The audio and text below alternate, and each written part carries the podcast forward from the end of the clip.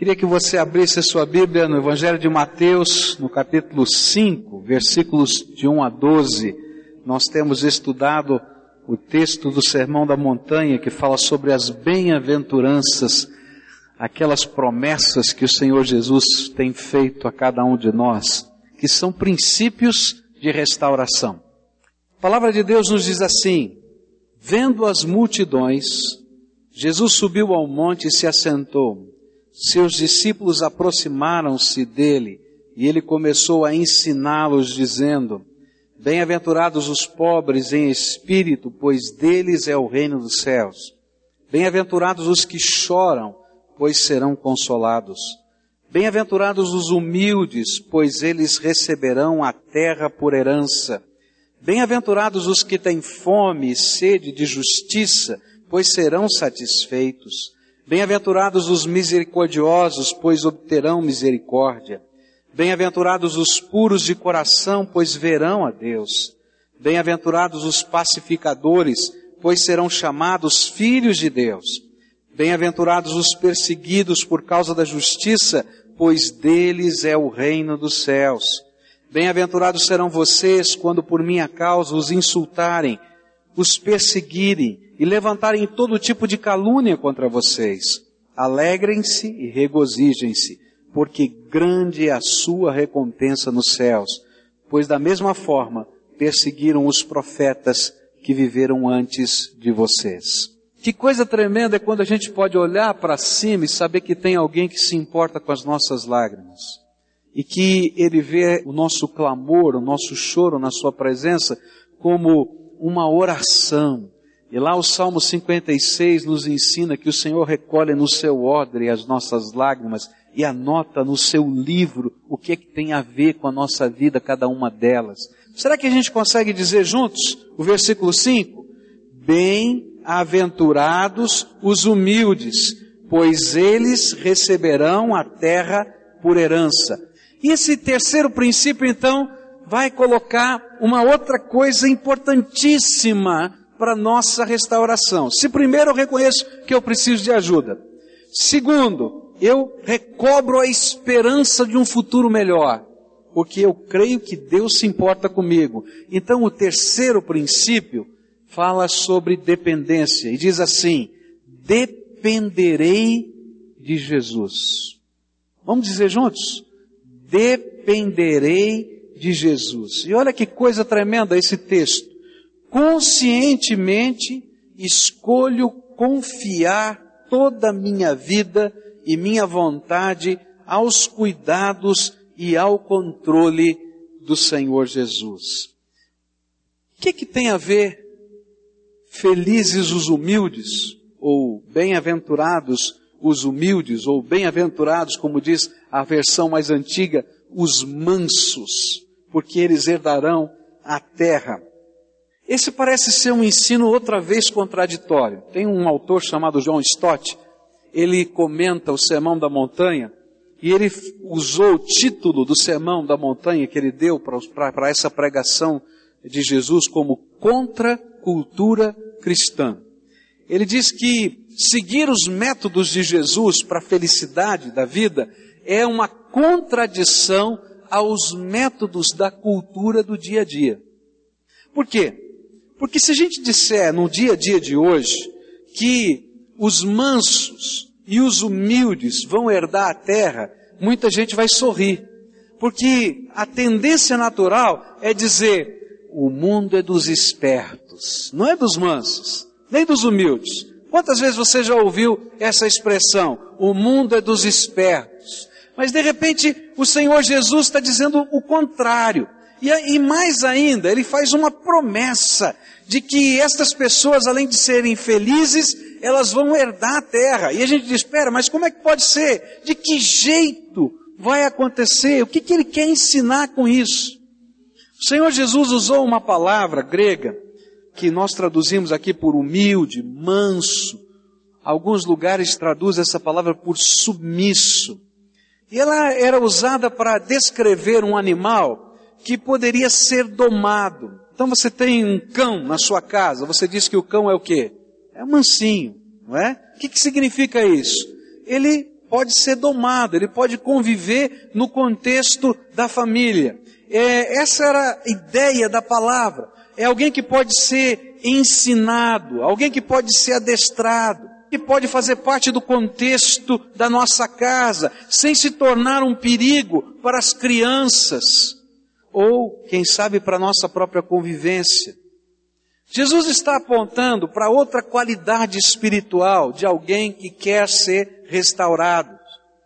Para ser restaurado, nós precisamos permitir que Jesus desenvolva em nós um tipo de humildade que nos permita nos submeter debaixo da sua autoridade e do seu poder.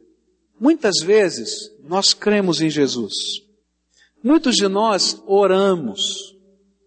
Em alguns momentos da nossa vida, a gente manda um telegrama, Jesus tenha misericórdia. Que coisa está acontecendo? Isso já é uma oração. Outros momentos a gente para tudo, dobra o joelho, fala com Deus. Eu tenho certeza que muita gente faz isso. Mas muita gente não é restaurada, apesar de crer em Jesus e às vezes orar. E a gente fica dizendo, mas por quê? Porque às vezes nós somos como um animal feroz e indomável. Nós conhecemos a voz do Senhor, nós sabemos do seu poder e da sua autoridade, como aquele animal, às vezes sabe que é aquela mão que o alimenta, que é dali que vem tudo que ele precisa, mas ele não quer se submeter à autoridade do seu Senhor. E aí a gente vai seguindo a vida do jeito da gente, pela cabeça da gente, tomando as decisões da gente, mexendo nas coisas que a palavra de Deus ensina e a gente vai lutando com os valores de Deus na nossa vida. Há momentos na nossa vida em que nós decidimos fazer algo que a Bíblia diz que não é bom. Todos nós já fizemos isso. A palavra de Deus diz isso, e aí eu acho uma desculpa, eu acho uma, uma razão interior, tem um problema, tem um atenuante, e eu não preciso ser tão radical assim, e de repente a gente decide fazer aquilo que a gente sabe que Deus não pode abençoar. E aí não há restauração. Por quê? Porque os caminhos de restauração daquele que é todo poderoso agindo na nossa vida são caminhos de transformação do nosso estilo de vida. E nós resistimos tremendamente à transformação que o Senhor está querendo fazer na nossa vida. Por isso, essa mansidão, essa submissão, essa humildade não nos é natural. Na verdade, cada um de nós nascemos com uma semente de rebeldia dentro de nós. Você já ouviu falar em pecado original? Já ouviu falar em pecado original? Tem muita gente que entende o pecado original errado. Acha que pecado original é sexualidade. Não tem nada a ver com sexualidade o pecado original. Pecado original é uma semente de rebeldia que nasce dentro da gente. Quando uma criança nasce, ela nasce com essa semente de rebeldia. Eu me lembro de uma ilustração, né, uma piada que estava escrita na revista Seleções, e essa revista dizia de uma família que estava na hora do jantar ou do almoço, não me lembro muito bem, e tinha uma criança por volta dos seus três anos sentada no cadeirão para comer, não é? e o papai e a mamãe tentando dar comida para a criança. Bem do jeitão da criança, ela saltitava, ela pulava, ela né, mexia nas coisas, queria espalhar tudo, não é? E aí o papai dizia, senta. E ele não sentava, ele continuava pulando e tal, aquela coisa toda. E aí uma hora o papai, muito firme, pegou a criança, botou forte, sentado no cadeirão. E a criança olhou bem para o papai, né, seus três, quatro anos, e disse assim, por fora eu estou sentado por dentro estou de pé. Esse é o sentimento de rebeldia que está dentro da gente, que a gente pode ver numa criança. E que às vezes, quando o Papai do Céu, quando Deus Todo-Poderoso diz: Meu filho, não é por aí, meu filho, cuidado.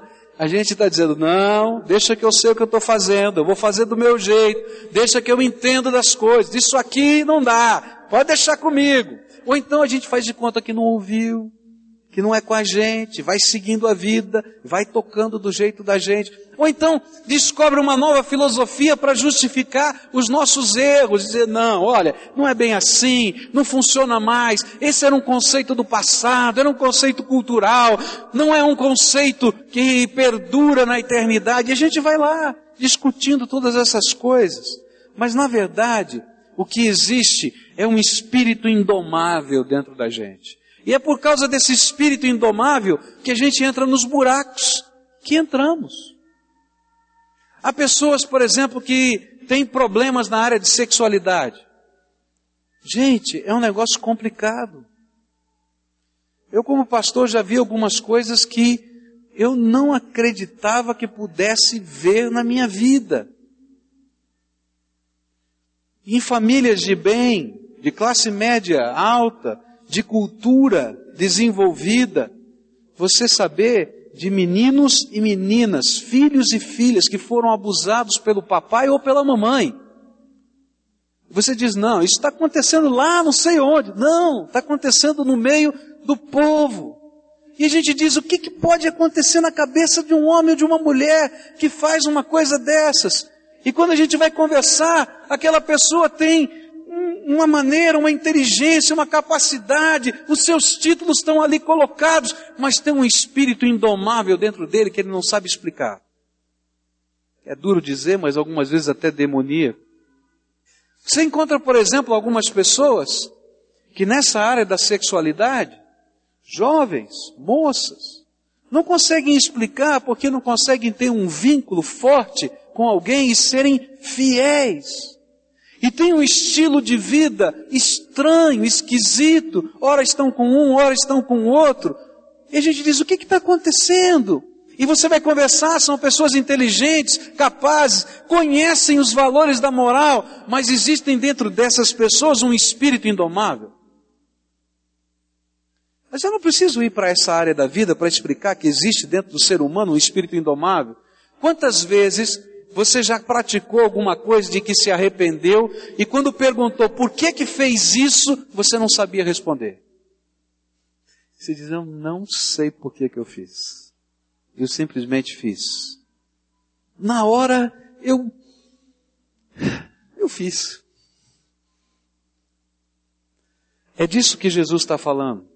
Há alguma coisa que a graça de Deus precisa fazer na minha vida para que haja restauração. Há um poder que precisa adentrar o meu coração para que haja restauração. E esse poder começa quando nós temos a coragem de dar um pequeno passo de fé e dizer: Jesus, eu clamei ao Senhor porque tu és a minha esperança, eu reconheci que eu não tenho poder sobre mim mesmo, nem tenho controle sobre as coisas da vida, mas eu agora me submeto à tua autoridade. E aí Jesus vai dizer: Bem-aventurados os mansos, bem-aventurados os humildes, bem-aventurados aqueles que se submetem, porque por causa do poder de Deus operando nas suas vidas, eles herdarão a terra. É isso que a palavra de Deus está dizendo. Há um mover do Espírito Santo, provendo uma mudança interior que vai afetar o meu mundo exterior. O manso, o humilde, é aquele que conscientemente escolhe se submeter a Jesus e deixá-lo guiar, dirigir, controlar a sua vida. Ele reconhece que nesse universo tudo está debaixo do controle do Senhor e por isso ele não teme se colocar debaixo dessa autoridade, nem submeter-se ao poder, à orientação do Senhor, nem colocar até os seus direitos debaixo do controle do Senhor. Eu me lembro de uma moça que um dia me procurou e disse, pastor, eu tenho frequentado a sua igreja. Geralmente é assim, né? A pessoa diz a sua, não é minha, né? A igreja é de Jesus. Mas eles dizem, ah, pastor, eu tenho frequentado a sua igreja já há algum tempo. Mas eu tenho uma grande dificuldade com as suas pregações. Falei, bom, mais uma, né? Você já ouviu várias aqui, né? Falando nos testemunhos que têm dificuldade com as pregações. Então, mais uma. Ela disse assim, eu não consigo entender por que, que eu tenho que entregar a minha vida para Jesus. A vida é minha. Eu quero fazer o que eu quiser da minha vida. eu respeito Jesus, eu honro Jesus, mas ele fica lá cuidando das coisas dele, eu vou cuidar das minhas. E quantas vezes a gente vive essa, essa luta dentro do nosso coração, e aí a restauração não vem, porque a gente não entrega o controle, a gente não permite que Ele nos ensine a viver. Às vezes é um jovem, a gente começa a orientar esse jovem, e uma das coisas tremendas que está no coração do jovem é uma ansiedade boa, santa, é que ele quer se casar, não é? Ele quer conhecer alguém com quem dividir a vida, faz parte da sua história, é bom. E aí a gente diz, olha, Deus tem um plano para a sua vida. E a maioria dos jovens pensa assim, será que o plano de Deus vai ser bom? Eu não sei não, porque eu estou pensando em fulano, eu estou pensando em Beltrano, será que o plano de Deus é esse? E a gente entra em conflito até nessas coisas profundas da vida. Será que Deus pode receber, Ele tem, tem competência, será que é a palavra? Ele tem, será que eu tenho confiança nele para submeter essa área tão importante da minha vida? Como é que eu vou ficar? E se eu não gostar da vontade de Deus? Um dia um jovem falando comigo disse assim, pastor, e se eu não gostar da vontade de Deus, o que, que eu faço? O que, que eu faço? E aí a gente tem que dizer para essas pessoas que esse Deus, a vontade dele para nós é boa, perfeita e agradável. E não tem nada melhor do que a graça de Deus, da sua vontade derramada sobre a nossa vida. Mas não é só o jovem. Cada um de nós. Às vezes nós temos um projeto de vida que nós idealizamos do nosso jeito, da nossa maneira, e nós abraçamos aquilo como se for o nosso direito. E aquilo, aquilo que é o nosso direito nós não queremos abrir mão de dar para nada e para ninguém, nem para Deus. E aí Deus tem um plano para a nossa vida que mexe com tudo aquilo que a gente estava sonhando e planejando. E ele diz: será que eu posso, eu confio o suficiente em Deus para colocar a minha vida, os meus projetos, o meu futuro, e permitir que Ele os altere? Gente, não é colocar na mão de Deus para Deus colocar o carimbo de aprovado e fazer tudo quanto eu quero. Mas é permitir que Ele gerencie isso para a glória dEle e para a bênção na minha vida. É disso que a palavra de Deus está falando. Felizes são essas pessoas que têm esse tipo de humildade, esse tipo de mansidão, esse tipo de submissão, porque Deus vai abençoá-los. E eles vão herdar a terra, diz a Bíblia. Eu creio que um dos exemplos da palavra de Deus, desse tipo de submissão e humildade, mansidão, é Moisés. Números capítulo 12, verso 3 diz assim: Ora, Moisés era homem muito manso, mais do que todos os homens que havia sobre a terra.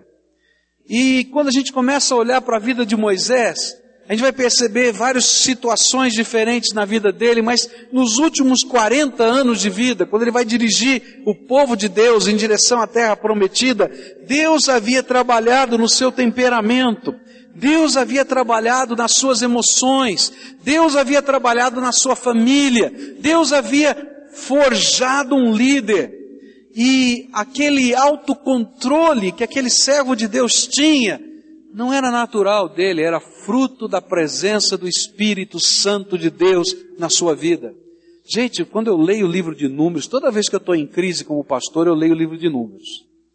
Ah, quando eu entro em crise, aquelas situações de liderança, coisas que estão acontecendo nos bastidores, a gente não sabe como enfrentar. Então eu vou lá e começo a ler o livro de Números. Por quê? Porque o livro de Números conta os conflitos de Moisés como servo de Deus na liderança. E de repente chega um pessoal e diz: escuta, por que, é que você tem que ser o nosso líder? Quem mandou? Quem mandou você ser o nosso líder? Por que, que o teu irmão tem que ser o sacerdote? Você é o profeta e o teu irmão é o sacerdote. Isso é nepotismo. Tem que acabar com esse negócio aqui na nossa igreja. Tá? E aí então a gente vê como é que aquele homem de Deus vai trabalhando cada um desses conflitos. Alguns dizendo para ele, ô, ô Moisés, está na hora, hein? Já ficou muito tempo, vai embora. né? Quer mandar embora. Então levanta-se 250 homens e dizem agora nós vamos criar um partido político aqui e vamos criar uma nova liderança. E lá vai aquele homem de Deus em todas essas circunstâncias. E a Bíblia diz que ele era o mais manso de todos os homens, sabe por quê? Em cada uma destas circunstâncias ele colocava os seus direitos na mão de Deus. E coisas tremendas de Deus aconteciam. Sabe o que acontece quando eu coloco os meus direitos na mão de Deus? Deus intervém poderosamente. Em Números capítulo 12, quando fala desse momento, Moisés era o homem mais manso da terra, o que havia era uma briga de poder entre Miriam, Arão e Moisés.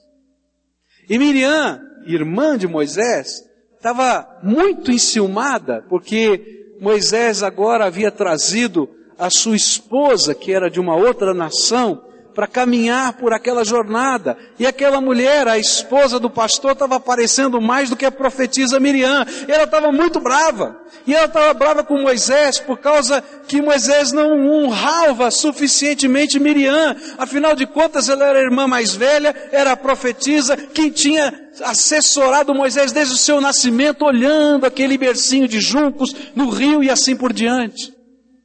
E que briga difícil brigar com a irmã, brigar com o irmão que estava tomando partido dela, dividir o povo, brigar com a esposa, o que, que eu faço? Sabe aquelas situações complicadas? Que a gente não tem saída. E lá vai Moisés, ele se submete à autoridade de Deus. E diz, ó, vamos fazer o seguinte, vamos à tenda, à tenda da revelação, e vamos perguntar para Deus o que Ele quer. O que Ele quiser fazer, eu quero me submeter. E aí Deus interviu. E a palavra de Deus diz que veio uma doença de pele, e toda forma de doença de pele era chamada lepra naquele tempo. Eles não sabiam distinguir entre uma coisa e outra. E aquela mulher foi colocada fora do arraial sete dias, e todo mundo ficou muito triste e preocupado porque Miriam, aquela profetisa, estava fora do arraial sete dias por causa daquela doença de pele, ninguém sabia se aquela doença ia continuar ou não, e agora aquele homem se ajoelha perante de Deus e ora, e leva o povo a orar para que haja cura sobre a sua vida, e na intervenção de Deus houve solução. E aquele homem não levantou a sua voz, não brigou, não discutiu, por isso os mansos herdarão a terra, porque Deus intervém a favor deles. Sabe, quando nós aprendemos a colocar a nossa vida e os nossos direitos nas mãos de Deus, toma cuidado. Porque quem briga com você briga com Deus. Porque Deus é por nós. E a Bíblia diz: se Deus é por nós, você acredita nisso? Outro momento na vida de Moisés foi tremendo. Quando o povo se colocou diante dele e disse: Por que Arão? E ele disse: Olha, está aqui a vara de Arão. Vamos pedir um sinal para Deus? Coloca a vara dos homens que querem servir a Deus no lugar de Arão, e a vara de Arão, a vara que eles usavam como cajado, aqui, e nós vamos pedir que Deus se revele. Coloquem as suas marcas nas suas varas, e nós vamos orar. Amanhã de manhã nós vamos voltar aqui, e essa vara fora do tronco, fora da árvore, todas elas iguais, aquela que brotar, aquela que tiver um broto, Deus vai estar se revelando. Que sinal maluco, né? Doido. Só quem se submete a Deus pode crer que Deus pode intervir dessa maneira. E é interessante que naquele outro dia aquelas varas todas estavam secas como antes, mas a vara, o cajado de Arão, havia brotado, florescido. Que coisa tremenda! Milagres de Deus. O que a Bíblia está dizendo é que quando eu me submeto ao Senhor, eu entro na dinâmica dos milagres do Todo-Poderoso. Eu não posso com o meu vício. Eu não posso com a minha irritabilidade, com o meu temperamento, e ninguém pode. Eu não posso com uma tendência que eu tenho para isso ou para aquilo que eu não sei como lidar. Eu não posso restaurar essa ou aquela situação. Eu estou até machucado por todas aquelas coisas que já aconteceram na minha vida. Algumas eu acredito que sejam minha culpa, outras culpa de outras pessoas, mas eu tenho os meus direitos. E de repente eu me submeto ao Senhor e digo, tá bom, Senhor. Eu vou colocar a minha vida e os meus direitos nas tuas mãos. E gente, quando a gente tem a coragem de dar esse passo de fé, essa entrega total, meus irmãos, nós entramos na dimensão dos milagres de Deus. Muitos de nós não conseguimos restaurar-nos das dores mais profundas da alma, simplesmente porque não conseguimos entregá-las ao Senhor. A gente continua mantendo aquelas notas promissórias que representam os meus direitos guardadas no meu coração. É tão estranho, é tão estranho. Passam-se os anos e aquelas notas promissórias das ofensas, das amarguras, das mágoas, estão aqui. E às vezes nós não conseguimos ser curados, porque estas mágoas estão guardadas. E vira e mexe quando a vida dá uma mexida, bate um vento mais forte, aquelas notas promissórias vêm à tona e eu me lembro de tudo aquilo e eu quero cobrar os meus direitos. Gente, eu não vou conseguir cobrá-los nunca mais. Se você foi magoado por alguém, não adianta. Mas quando eu coloco os meus direitos na mão de Deus, e essas notas promissórias não mais são minhas, eu as coloco aos pés de Jesus, eu entro na dinâmica da restauração pelo poder do Espírito Santo. Eu acho interessante a história de José do Egito. José do Egito, ele é vendido pelos seus irmãos com a idade de 17 anos. Ele vai ficar cerca de 20 anos no Egito numa condição muito difícil, como escravo. Ele vai para a cadeia. Ele fica esquecido naquela masmorra. Depois de cerca de 20 anos ele volta, Deus o retira da cadeia, ainda que todo o tempo da sua vida sua mão fosse abençoada por Deus e todos reconheciam isso. Mas Deus o tira da cadeia e ele passa a ser primeiro ministro do reino do Egito. E aí ele se encontra com seus irmãos. Seus irmãos vêm pedir comida, comprar comida no Egito. Ele os vê. E o seu coração tem as cartas, as notas promissórias da sua dor. E ele então faz uma coisa para machucar. Ele dá a comida, mas devolve o dinheiro Isso gera um temor tão grande no coração e coloca a sua caneca de ouro ali dentro, de tal maneira que aqueles homens temem, porque o homem mais poderoso do Egito poderia imaginar que eles tivessem roubado a sua caneca. Eu imagino que naquela hora José estava dizendo, ah, seus danados, vocês vão ver agora. E ele tinha uma intenção malévola dentro dele. Seu coração estava voltado a cobrar os seus direitos. Você conhece a história, ele segura o seu irmão lá, eles têm que falar para o papai que o irmão ficou preso lá, e aquelas coisas todas vão acontecendo, mas chega um dia que Deus abre os seus olhos. É tremendo para mim aquele contexto, porque chega um determinado momento que ele manda todo mundo sair da sala, ele começa a chorar na frente dos seus irmãos. E ele diz: Vocês não me conhecem, não lembram mais de mim? Eu sou José, irmão de vocês, que vocês me venderam, me largaram para morrer ou para ser alguém perdido pela vida. Mas Deus tinha um plano, e essa é a coisa mais bonita daquele texto. Deus tinha um plano, e Ele me trouxe para cá, para que esse plano pudesse acontecer para que houvesse vida e salvação para nossa terra, para nossa família e para o povo dele que está espalhado por esse mundo. E naquela hora ele consegue perdoar os seus irmãos. Naquela hora ele consegue pegar a nota promissória que estava guardada no coração e colocar aos pés de Deus. E ele diz: Eu sei que há um Deus sobre essa terra. Meu querido, você só vai conseguir se submeter como um homem manso que Deus pode transformar, mudar, restaurar, começar de novo, colocar novos valores, mexer com o esquema de vida, com a grana da tua casa, com os seus costumes, com a sua cultura.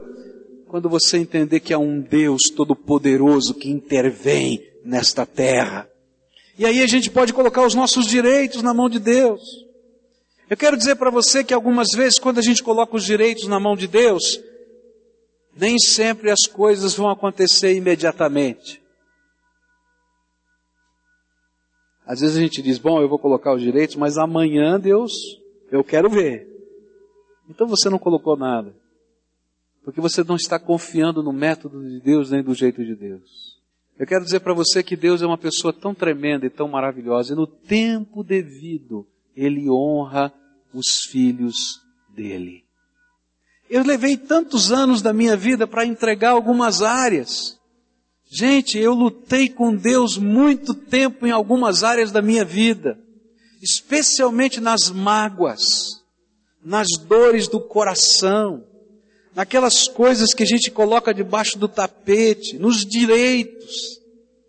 Algumas dessas coisas eu escrevia e colocava no meu arquivo, em pastas. Você acredita nisso? Eu fazia isso, estava lá. Tal coisa, tal dia, aconteceu assim, assado. E aí eu tinha o meu arquivo dos assuntos estava lá, na minha pasta, como se fosse uma promissória que um dia pudesse resgatar. E em alguns momentos da minha vida, Deus chegou para mim e disse: abre aquela pasta, abre aquela pasta, abre aquela pasta. Ele dizia, não, Deus, é minha. Ele disse, não, dá para mim. E eu tive que colocar na mão de Deus. Algumas vezes o meu senso de necessidade de ser aprovado. Porque nós temos essas coisas, gente. Coisas que não eram a vontade de Deus. E Deus dizia, tá bom, quer ir, vai. E daí num determinado momento ele dizia, e agora? Está disposto a me entregar? E diz, poxa Deus, só me deu um pirulito para chupar, agora quer pegar? Não pode, que negócio é esse? Não, eu quero te ensinar que o meu plano para você é melhor do que o plano que você tem.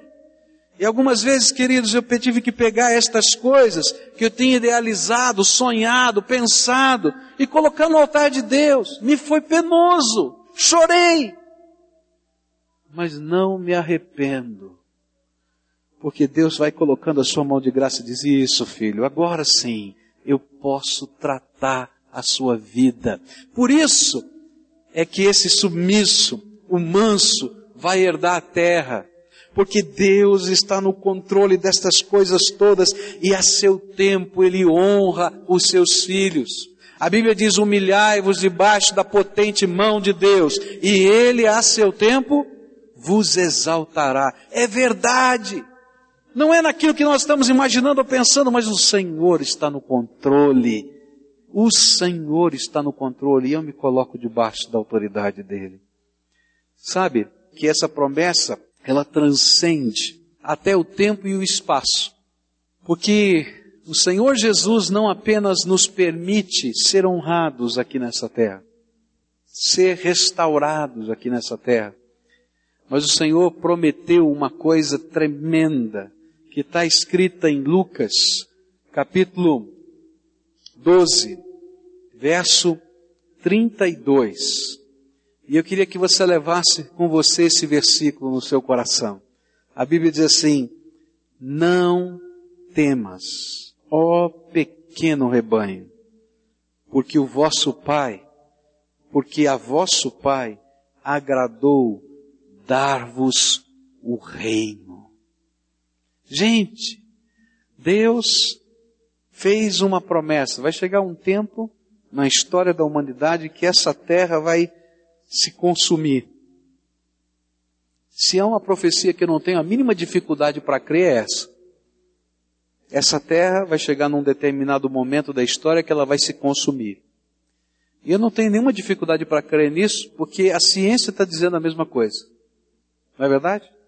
As alterações climáticas, as fontes de energia que são, que estão se acabando, a água, tem gente falando, olha, vai acabar a água da terra, não é? E o homem tem métodos humanos para destruir a terra em um minuto.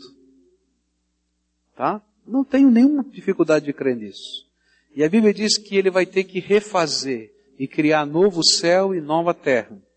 E ele prometeu que aqueles que andam com ele são submissos à sua autoridade. Ele vai entregar o comando do novo céu e da nova terra por toda a eternidade, junto com toda a autoridade do seu reino, para aqueles que aprenderam nesta vida, nesse tempo, a andar debaixo da autoridade do Senhor. E a gente está aprendendo passo por passo. No primeiro passo você orou dizendo, eu preciso de ajuda. No segundo passo você teve orando junto comigo dizendo, eu creio que há esperança para mim em Jesus. Mas agora, talvez seja o passo mais complicado. Quando você vai colocar os seus direitos, as suas mágoas, quando você vai colocar a sua vida debaixo do controle e da autoridade de Deus. Sabe o que é que significa isso? Jesus, eu não apenas preciso de ajuda, mas eu preciso que o Senhor more aqui dentro do meu coração e o Senhor dirija a minha vida. É como se você estivesse dirigindo o carro até hoje e você para, você está perdido, você não sabe para onde está indo, você pula para o banco do carona e você entrega a chave e o volante para Jesus e diz: Jesus, dirige a minha vida. E para algumas pessoas vai ser muito difícil fazer essa entrega, porque seria fácil dirigir a vida por um tempo. Tá bom, Jesus, só me tira desse encalhe. Meu carro encalhou na lama e eu não sei dirigir na lama. Mas quando eu sair da lama, eu quero de volta o carro para mim. E aí não funciona. Você vai ter que dizer, Jesus, não é só quando eu estou na lama, não, que o carro está dançando e ele pode tombar e eu estou morrendo de medo. Eu quero pedir que quando estiver na autoestrada o Senhor continue. E quando o Senhor tiver que dirigir para qualquer campo desse mundo, eu estou preparado, porque eu quero que o Senhor assuma o controle. E aí a gente entrega os direitos. Mas o carro é meu, não, de hoje em diante é de Jesus. A minha vida, não, agora a vida de Jesus. A minha família, a família de Jesus. O meu plano, não, o plano de Jesus. Mas eu quero dizer para você que aqueles que têm feito esse tipo de entrega, têm experimentado o poder de Deus na sua vida. Há algo do céu que poderosamente se manifesta na terra, em nós, dentro de nós, para fora de nós, no contexto da vida, e as pessoas começam a perceber. E aí a terra começa a ser harmonizada pela graça por onde eu estou passando.